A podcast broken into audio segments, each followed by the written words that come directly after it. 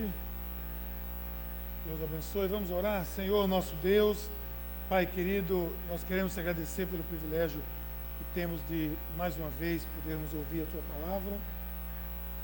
A palavra que foi lida, Senhor, nós pedimos que a unção do teu Espírito venha sobre nós hoje, sobre o nosso coração, sobre os nossos lábios, sobre os nossos ouvidos, para que tudo que aqui por dito e que por refletido venha para nós como bênção dos teus lábios, do teu coração, para as nossas vidas, em nome de Jesus. Amém. Gente, passamos um mês inteiro, nós passamos um mês inteiro falando sobre uma virada na minha vida.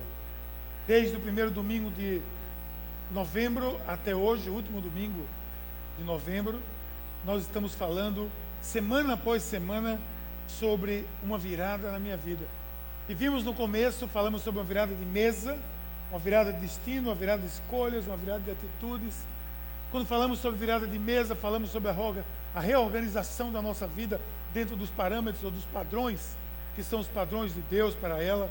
Depois vimos a questão do destino, quem é que coloca um ponto final ou uma vírgula na nossa existência não é o fim na sua vida, Deus é que vai determinar, é Deus que diz. Vimos sobre isso, vimos e falamos de escolhas, quando falamos da virada das escolhas, das escolhas que nós deveríamos fazer na nossa vida, e também das atitudes, que atitudes tomar, especialmente atitudes que nos levem a caminhar com o Senhor dentro, dentro e, e diante dos propósitos dele. Então, tudo isso vimos no mês de novembro. E agora vamos fechar essa série de mensagens, uma virada na minha vida. Mas ao mesmo tempo estamos lançando uma semana. Imagine, você fecha um mês e lança uma semana. Nós fechamos um mês, domingo após domingo, falando aqui sobre tudo isso que pode nos levar a darmos uma virada na nossa vida. E hoje nós estamos começando aquilo que estamos chamando que hoje começa a semana da semana da virada, quando nós podemos, poderemos todos juntos a partir de hoje colocar diante de Deus o que nós queremos na nossa vida, o que, que, que rumo nós queremos dar à nossa vida, que escolha nós queremos fazer, que atitude nós queremos tomar. E para isso nós vamos falar de uma grande virada. Vamos falar sobre uma grande virada, uma virada total, uma virada de 180 graus. Uma virada que você vai do começo aqui e termina voltando para outra direção. Jesus acabou de ler o capítulo, ali o, o versículo final da leitura de hoje, quando o Senhor disse para é, é, Elias: volte na direção que você ia, volte, dê uma virada na sua vida. Você vai voltar, você não vai ficar aí. Mas nós estamos no fim da história, nós vamos começar a falar do começo da história. Mas lá no fim da história terminou assim: Deus dizendo: Não, não, não, nessa direção não. Volte, você vai tomar outra direção. Então, eu sei e você sabe, nós sabemos, que dar uma virada na vida não depende somente de nós. Porque se dependesse de nós, nós já teríamos dado muitas vezes um passo ou outro, mas depende muito de uma coisa maravilhosa chamada graça de Deus. É a virada da graça. Por quê? Porque por mais que você tente, por mais que você faça, por mais que você seja até é, é, obediente, vai sempre faltar alguma coisa para você dar aquela virada. Falta o que a graça fornece. E eu sei também, como você sabe, que seria leviano, não seria honesto nós dizermos aqui e isso é fácil. Pode ser até simples, simples porque basta uma decisão, mas é fácil? Não, não é. Não é fácil. Assumir a fé sempre foi algo que requereu e vai requerer sempre de mim e de você, vai requerer de cada um de nós uma disposição inicial para enfrentar obstáculos, enfrentar oposição, enfrentar desafios. Quando você dá um passo com Cristo, Claro que vão surgir obstáculos, vão surgir dificuldades ou oposição a você. E não seria honesto da nossa parte simplesmente dizer, dê uma virada e chegar aqui cheio de retórica dizer isso. Não, não. Mas isso foi previsto por Jesus, não foi? Jesus disse lá no o Sermão do Monte, Mateus 5, ele disse: Felizes, bem-aventurados são vocês quando por minha causa os insultarem, perseguirem e levantarem todo tipo de calúnia contra vocês. Alegrem-se, regozijem-se, porque é grande a recompensa nos céus, pois da mesma forma perseguiram os profetas que viveram antes de vocês.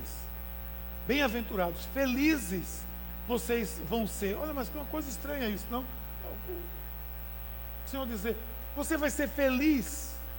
Se você estiver sendo perseguido, se você estiver recebendo é, é, oposição, fique feliz. Você talvez não entenda. Talvez eu diga, mas como eu vou ser feliz? Eu queria ser feliz se eu tivesse tudo tranquilo, se não tivesse obstáculo na minha vida. Não, não, não. Veja o que ele está dizendo. Assim perseguiram os profetas que vieram muito antes. Nós, nós lemos uma história aqui de um profeta que foi perseguido, estamos indo lá para o fim agora de novo. O profeta foi perseguido por quê? Porque levantou o propósito de Deus, levantou a obra de Deus, levantou a proposta de Deus para esse mundo e ele foi perseguido. Cada um de nós, a fé cristã é uma contracultura, vimos isso aqui, vimos isso aqui uma vez numa série de mensagens na contramão, nós andamos na contramão, nós seguimos na contramão, toda vez que nós andamos com Cristo, nós estamos na contramão da história, porque a história do cristianismo, desde o começo, recebeu oposição. A perseguição ao cristianismo é algo que vem desde os primeiros passos da fé cristã, desde a igreja ainda engateando que ela sofre perseguição. E aí o Senhor diz: Felizes vocês quando por minha causa forem perseguidos. Claro, felizes. Por que felizes? Saiba porque essas são palavras do Senhor, palavras de Jesus. Se alegrem, Fiquem felizes quando isso acontecer. Ora, o que significa? O que significa isso? Ser feliz diante de uma perseguição. Eu explico. Significa que quando o seu discurso, quando a sua postura, quando a sua palavra, quando a sua presença, quando o seu viver começar a gerar oposição, a gerar, é, a gerar é, desconforto, na vida de alguém, e as pessoas começarem, seja lá onde for, a se oporem a você, fique feliz. Fique feliz porque você, isso é sinal de que você está fazendo a vontade de Deus. Não estou dizendo que todo chato é cristão, não. Estou dizendo que o cristão, às vezes, é entendido como tal, por quê? Porque está levantando uma bandeira que muitos não têm coragem de levantar porque está levantando uma bandeira da verdade, a bandeira da honra, a bandeira da integridade, a bandeira da ética, a bandeira do amor, a bandeira da misericórdia. E muitas pessoas, muitas pessoas não estão satisfeitas com isso.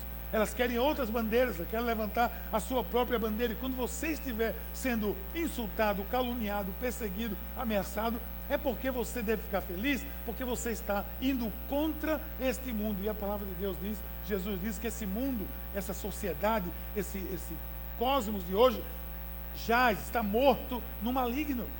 Ele está sepultado no maligno. É o príncipe desse mundo que reina nesses locais onde nós estamos. Nós estamos aqui como oposição a isso. Então, felizes Agora, se o meu discurso não incomoda ninguém, se, a minha, se o meu discurso de ética, de moral, de, de, de, de bom senso, de amor, de misericórdia, de salvação, de eternidade, se isso não incomoda ninguém, então eu vou ficar em paz com todo mundo. Eu vou ficar na boa. Mas eu, sinceramente, vou ficar triste.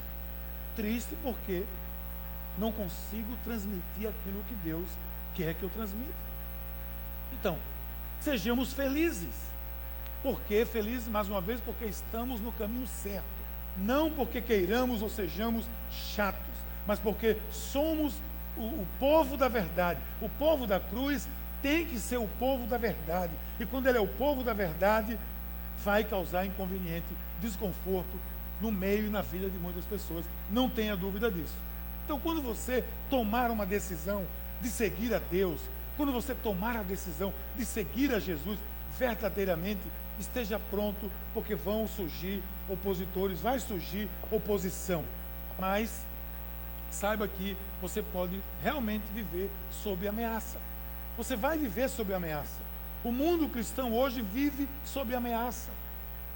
A fé cristã hoje vive sob ameaça. E não é só apenas lá no, no norte do Iraque, na Síria, ou nesses lugares onde historicamente são, é, é, é, o, o cristianismo é ameaçado. É em todo canto. Há uma perseguição branca, vamos dizer assim, que aonde você está, você pode ser ameaçado. Se você decide, e nós não estamos aqui mais uma vez para dizer, fazer discurso para ninguém, nós estamos falando aqui da verdade. Se você decide tomar uma decisão por Jesus, você vai ser ameaçado. A leitura de hoje, mais uma vez, fala do episódio uma vida de um homem, um, um grande profeta de Deus, Elias, chamado Elias. Elias foi um gigante, Elias foi um, foi um, um, valente de Deus, um dos grandes profetas do Senhor. Um que encontrou os maiores obstáculos, as maiores dificuldades, as maiores barreiras. Elias enfrentou com, com, com é, força, com oração, com o poder de Deus, aos, aos, ao seu tempo, os profetas de Baal, Israel prostituído, Israel, sob o reino de Acabe, era uma nação prostituída, espiritualmente falando. O reino estava totalmente eh, despedaçado, despedaçado. Jezabel, a, mulher de, do rei, era uma desgraça. Pense numa criatura maligna, era ela. Nunca coloque o nome de sua filha Jezabel, por favor. Faça uma leitura da Bíblia melhor.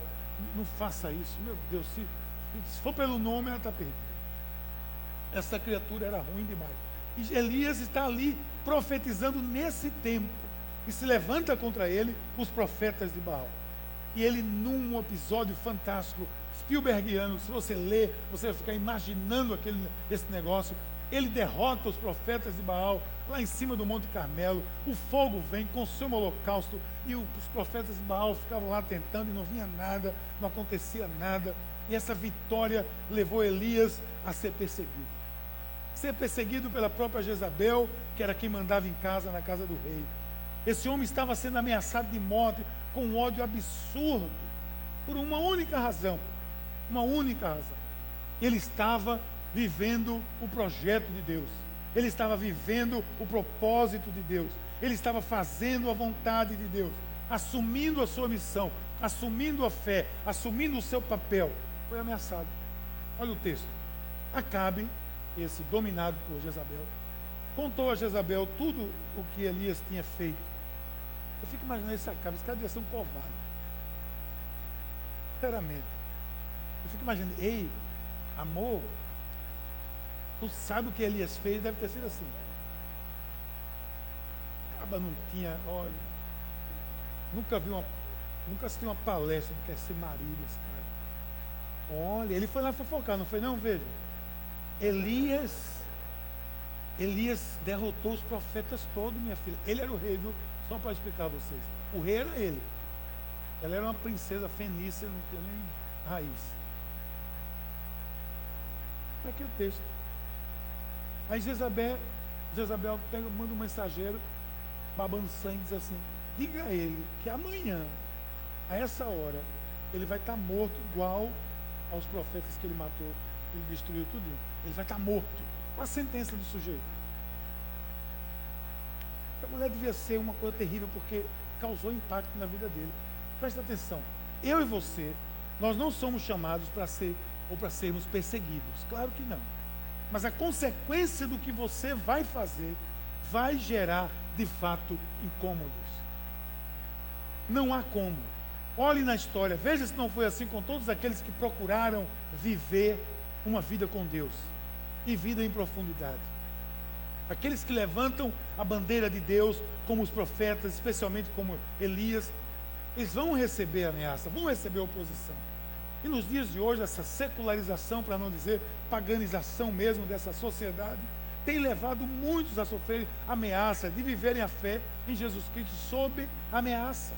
Gente sendo ameaçada de demissão porque carregou um crucifixo. Vocês viram recentemente, alguns tempo atrás, uma aeromoça, uma atendente de voo, foi, foi ameaçada de demissão, porque carregava um crucifixo, uma cruz, exposta aqui na, na sua roupa. Porque num país como a Inglaterra, que é uma, uma nação em tese cristã, que, não, que tem no, no parlamento britânico hoje, se você for no parlamento, Existe hoje na mesa, coisa é pouco tradicional. Tem uma mesa que é a época da mesa do Rio, Rico VIII, eu acho. Uma mesa imensa. E onde está o debate, no meio tem uma caixa. Naquela caixa tem a carta magna e a Bíblia. E a Bíblia.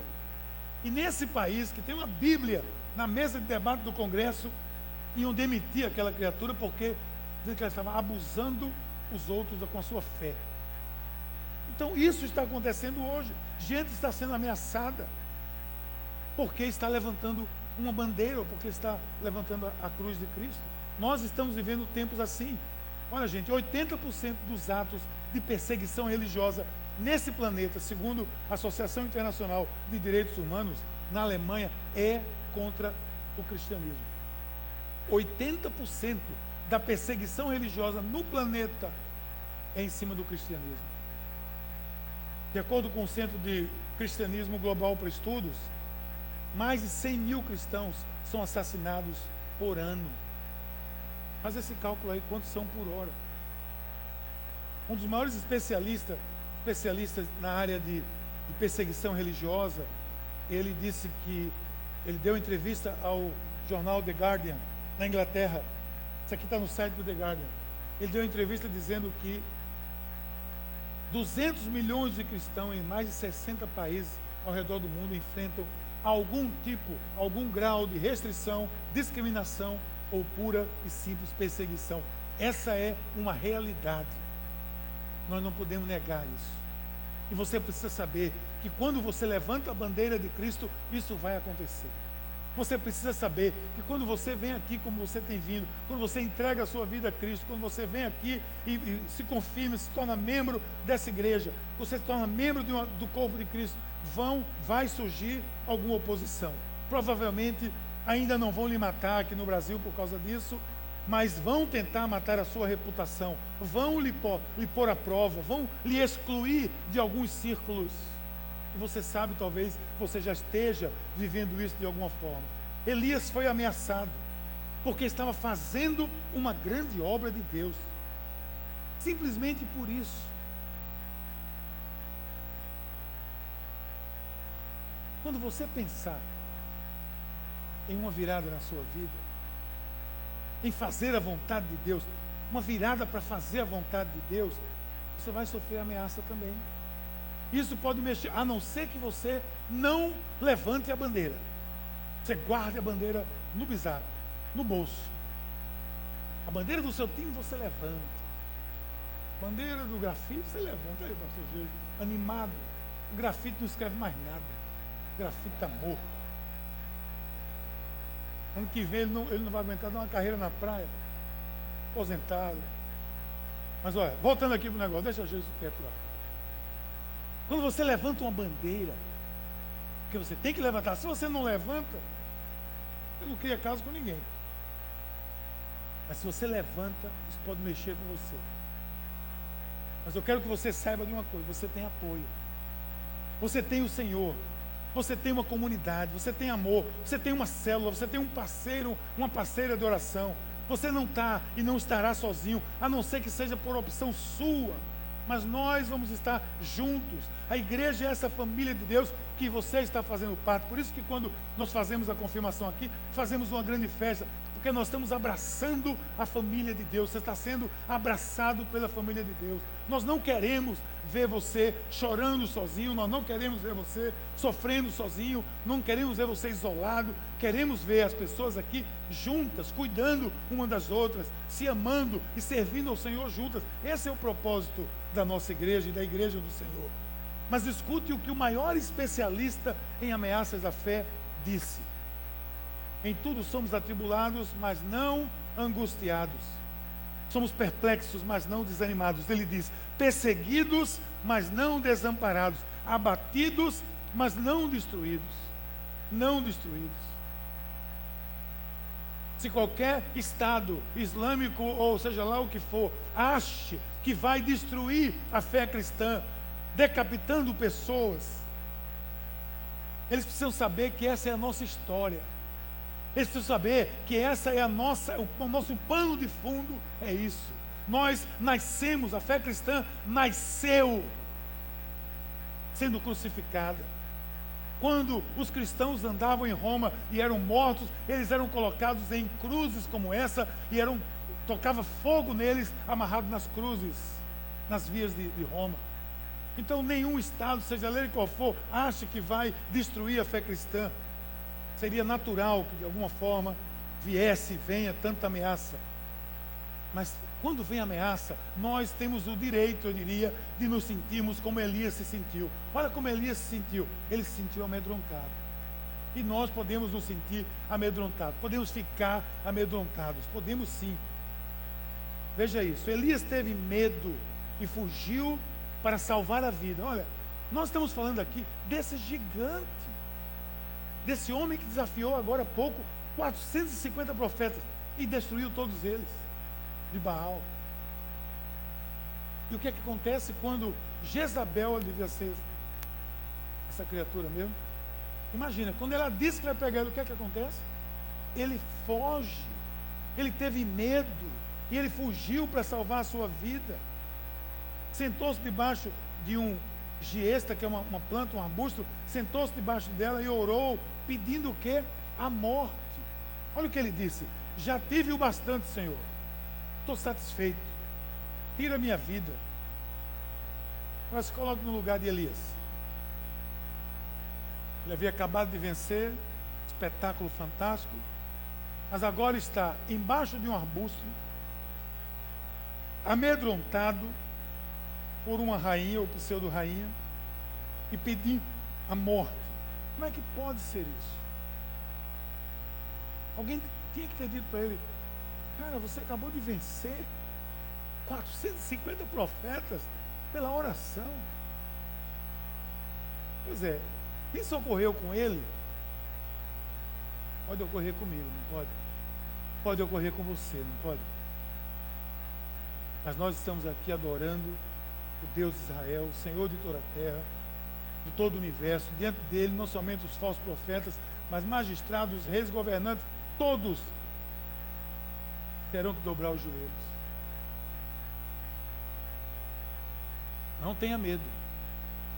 Enfrente cada situação na certeza de que esse Deus é quem está diante de você. Em cada perseguição, na rua, em cada bullying, na escola, na universidade, no trabalho, na família. É Ele que sairá em sua defesa. Foi Ele que saiu na defesa de Elias. Era isso que Elias precisava escutar. Profeta, eu estou com você. Eu sei que às vezes o medo se aproxima, nós ficamos amedrontados mesmo com aquilo que nos cerca, mas eu estou aqui hoje, sinceramente, para dizer que nós podemos dar uma virada nessa história. Nós podemos levantar uma bandeira diferente. Jesus está com você, meu querido, minha querida. Jesus está conosco. Nós não podemos sim ter medo, mas nós temos coragem. Medo não é, a coragem não é ausência de medo. Coragem é disposição para enfrentar o medo. Todo corajoso tem medo. Aliás, só é corajoso porque tem medo. Ele só é dito que é corajoso porque ele conseguiu vencer o medo. Mas o medo está lá. Mas ele lutou contra. Ele foi. Então, olha, o profeta está aí. O profeta fazendo a obra, fazendo a vontade de Deus. Você aí, fazendo a vontade de Deus, procurando servir a Deus.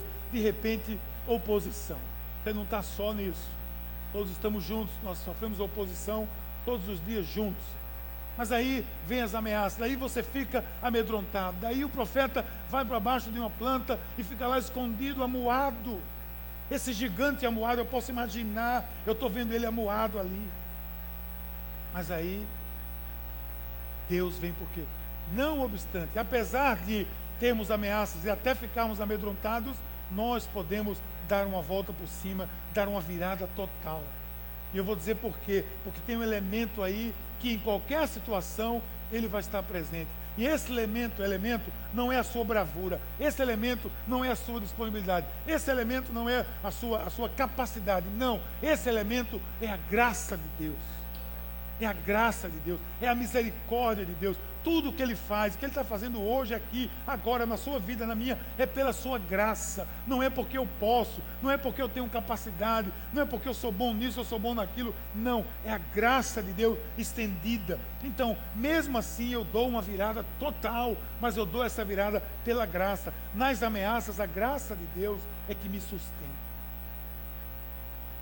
Vai lá para dentro, vai lá para baixo daquele arbusto, se junta a Elias ali. Quer ver isso de perto? Aonde isso acontece? Ande com Deus e você vai perceber. Ele que está ali ao seu lado, sem lhe abandonar. Levante mais uma vez essa bandeira e a graça de Deus vai estar ao seu lado, provendo tudo o que você precisa. E eu não tenho nenhuma dúvida disso. A virada total é a virada da graça, porque nós mesmos não conseguiríamos. Por nós mesmos não conseguiríamos. Por você mesmo não consegue. Você não consegue. E eu não estou aqui apelando para você. Não estou apelando para a sua disposição, para a sua bravura, nada disso. Eu estou apelando para que você se renda à graça de Deus. E diga assim, Senhor, eu quero dar uma virada, mas eu não consigo. Me sustente. Porque foi Ele que sustentou. Foi a graça que sustentou Elias na, nessa situação tão difícil. A virada total é a virada da graça, porque por nós mesmos, mais uma vez, não, não poderíamos. Ele chega junto. Ele se aproxima. E ele diz: Calma, filho, eu estou aqui. Elias queria fugir. Elias pediu a morte. Estava desistindo. Mas mesmo quando você pensar em desistir, saiba que ele não desiste de você. E Deus tem esse problema. Ele não desiste de você. Mas eu já desisti dele, o problema é seu. Mas ele não desiste de você. E ele vai colocar um crente chato junto de você. Uma pessoa que vai lhe apunhar. Uma pessoa que vai lhe dar uma ficha para o auxílio. Uma pessoa que vai lhe chamar para o culto. Alguém que vai dizer: Não é assim, eu não desisto de você. Porque Deus não desistiu de mim. E por que a gente não desiste dos outros? Porque a gente, é, é, nós somos gente que gosta de gente de graça. Por causa disso. Porque ele não desistiu de mim. Ele não desistiu de você. Olha o texto: Deitou-se e dormiu debaixo do zimbro. E eis que então um anjo o tocou e lhe disse: Levanta-te, come. Ele olhou, na sua cabeceira tinha pão assado sobre brasas, uma botija de água. E comeu, bebeu e tornou a deitar-se. Pensa numa depressão desse cara. Acordou, comeu, deitou. Uma depressão por causa dessa mulher miserável, Jezabel. Ela devia ser poderosa, não, cá para nós. O anjo do Senhor voltou de novo, foi lá, tocou nele e disse: Levante-se, coma, porque a sua viagem vai ser longa. Então ele levantou, comeu, bebeu, dito e feito, 40 dias e 40 noites, até chegar a Horebe.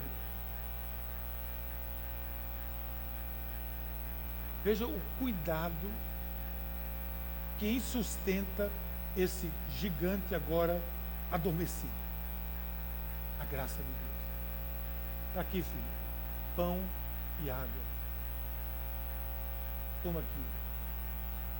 De novo, mais pão, mais água. Coma. O Senhor sabia o que ia acontecer. Coma, que você vai enfrentar. Ele come. E se levanta e anda.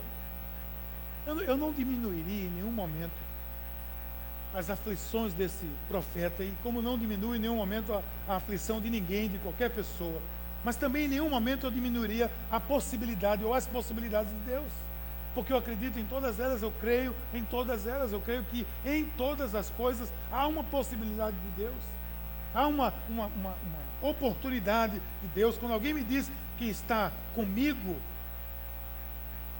e diz assim, eu eu não digo simplesmente assim, alguém que diz assim, eu estou eu tô, tô mal, eu estou triste, eu estou abalado. É muito bom chegar e dizer, ah, tenha coragem, tenha coragem. Não, não adianta dizer isso só. É bom você dizer também, eu também estou com medo. Eu também tenho medo. Eu também me sinto amedrontado muitas vezes. Com a grandeza das coisas que Deus às vezes diz para a gente, eu sinto, meu Deus, é, é muita coisa. Esses dias eu mandei, Gabriel foi enviado para uma conferência em julho, lá em Belo Horizonte, passou lá quatro, cinco dias. E quando ele voltou, eu em casa, e aí filho, senta aí, vamos conversar. Ele abriu os olhos assim, desse tamanho para mim e disse: Pai, a visão é muito grande. Eu falei, é isso mesmo, por isso que eu mandei você para lá, para ser mais um que possa entender que a visão é grande. E não fica assim esbugalhado, para não ficar amedrontado, espantado diante da visão do que Deus tem para nós. Nós temos uma visão diante. Deus tem muita coisa ainda para fazer a, a, a, através de nós aqui nessa região. Mas às vezes a gente fica amedrontado. É isso mesmo, Senhor? No ano passado, no começo do ano, nós estabelecemos uma meta de chegarmos a 100 células. Naquele, naquele momento, nós tínhamos 40 e poucas células. Eu sei que teve gente que quis dizer assim, pastor, o senhor está doido? A gente só tem 40 e poucas. Mas nós estamos chegando na 94. Nós já dobramos o número de células esse ano. É grande, a obra é grande, tem muito mais pela frente. Mas só aconteceu isso porque pessoas saíram da zona do medo e abriram suas casas. Saíram da zona do medo e disseram: Eu quero liderar. Saíram da zona do medo e, ainda que tivesse uma Jezabel, que eu sei que vocês não têm, apurrinhando a cabeça de vocês, vocês se levantaram. Se eu olhar nas minhas possibilidades, eu vou cair. Se eu olhar na minha capacidade, eu vou cair. Se eu olhar na minha força, eu vou cair. Se eu olhar em volta de mim, eu vou cair. Mas se eu seguir o exemplo de Paulo, o que é que Paulo disse? Prossigo para o alvo. Eu sigo para o alvo. Irmãos, quanto a mim, não julgo que tenha alcançado, mas eu sigo para o alvo. Vivendo cada momento nessa certeza de que a mão de Deus vai estar suprindo cada uma das nossas necessidades. É Ele quem vai colocar o pão assado e a água da vida, tão necessários para mim e para você, seguir a caminhada que nós temos, a jornada que nós temos, que é longa. Não é pequena, é longa. Eu já vou nessa jornada há mais de trinta e tantos anos. É uma jornada longa. Sua jornada é longa e por isso você precisa se alimentar da graça de Deus, perceber o carinho de Deus com você. É Ele que está lhe, que está lhe sustentando. Siga firme, você vai dar uma virada total. Mas para isso você precisa seguir firme. Não se, mesmo no meio do medo, saiba que é a graça de Deus que lhe sustenta. Mesmo no meio da ameaça, é a graça de Deus que lhe sustenta. Também nas ameaças, a graça de Deus é que me encontra, porque muitas vezes eu fujo. É verdade? Vai responder não. Sou eu, estou dizendo que eu fujo. Tem retórica não. A nossa fraqueza não é diferente de Elias. As ameaças, a gente pode fraquejar mesmo. Veja o que aconteceu. Mesmo depois de Deus colocar com sua graça o alimento na boca dele, comeu de colher. Esse cara comeu de colher, Deus deu de colherzinha na boca dele. Está aqui, meu filho, o pão. Está aqui, meu filho, a água. Duas vezes já. Olha o que aconteceu. Aí entrou numa caverna. O que, é que ele fez? Fugiu. Ali ele entrou numa caverna, passou a noite. E a palavra do Senhor veio para ele. O que é que você está fazendo aqui, Elias? Veja isso como um carão. Ele respondeu: Tenho sido muito zeloso pelo Senhor, Deus dos exércitos. Os israelitas rejeitaram tua aliança, totalmente prostituído, quebraram seus altares, adorando outros deuses, mataram seus profetas, só sobrou eu. E o Senhor deve ter dito, olha para Elias assim, deve ter dito, Elias, eu sei disso. Mas Elias, fui eu que provi o arbusto. Foi eu que provi o zimbro para você deitar embaixo. Foi eu que botei aquele pão assado e aquela, aquela jarra d'água para você beber. Eu conheço os seus algozes. Mas entenda, Elias, eu estou com você. Eu estou com você. O que é que você está fazendo nessa caverna? Por que você está se escondendo, Elias? Sabe que marcas são essas em Elias? São marcas de uma depressão profunda, de uma opressão, pelo menos, na vida desse vitorioso, gigante profeta de Deus. Mas só aconteceu isso porque Elias era ser humano como você, como eu. Só aconteceu isso porque ele era um ser humano.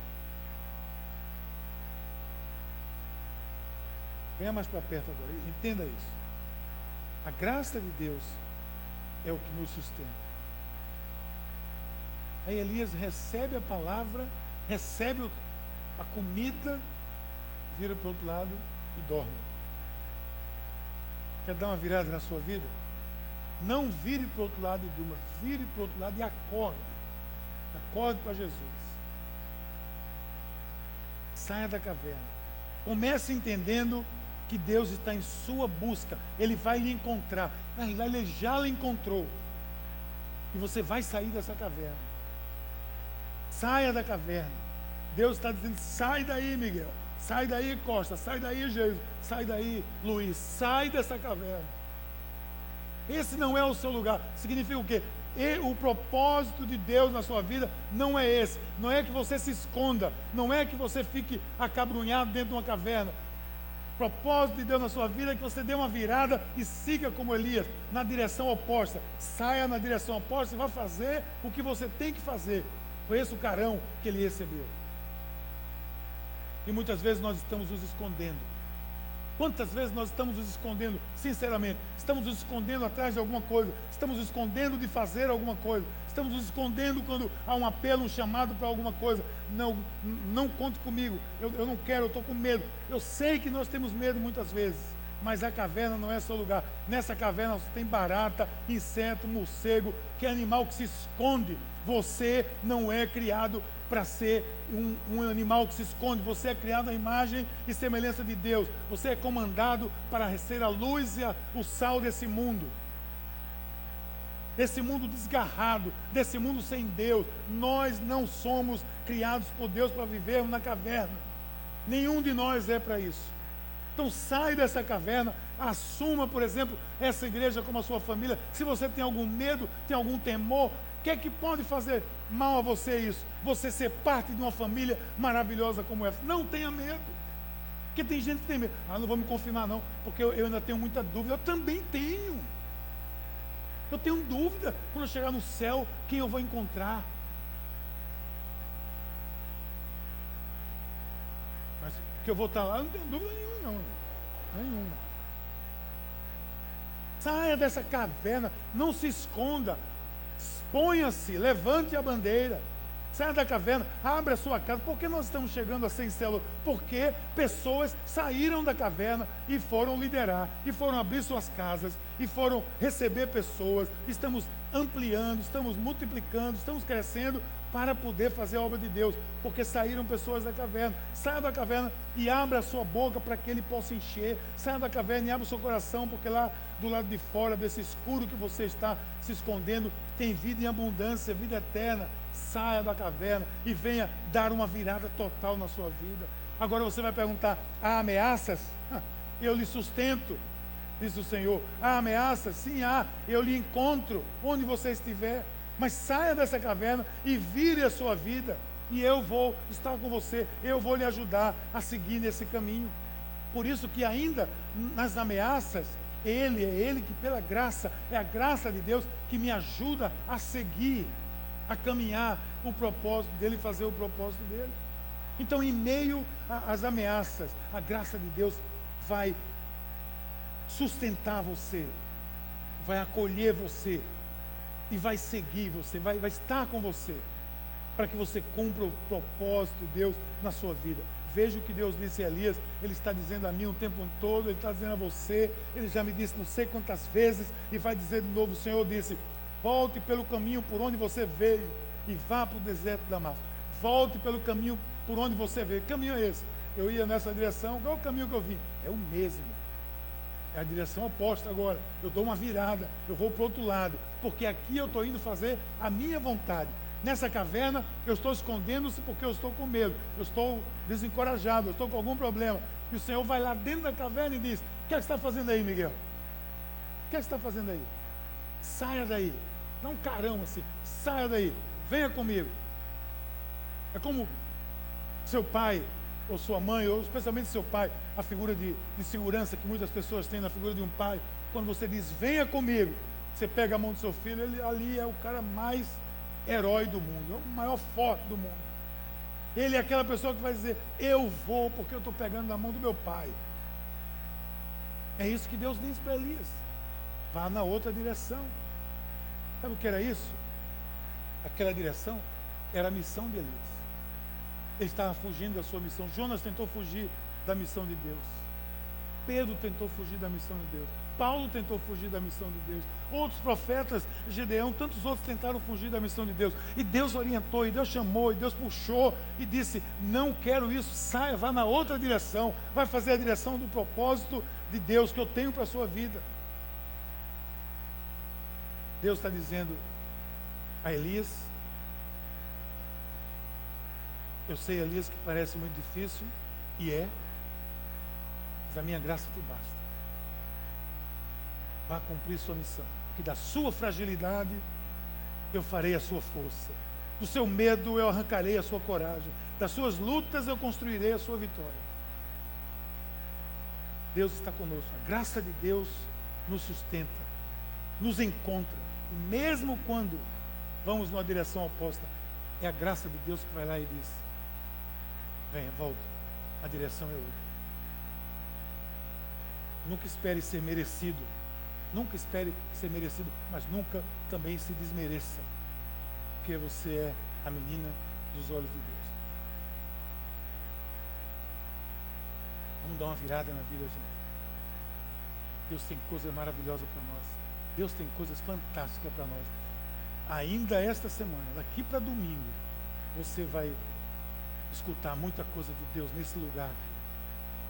E muitas vidas vão dar uma virada total na sua existência.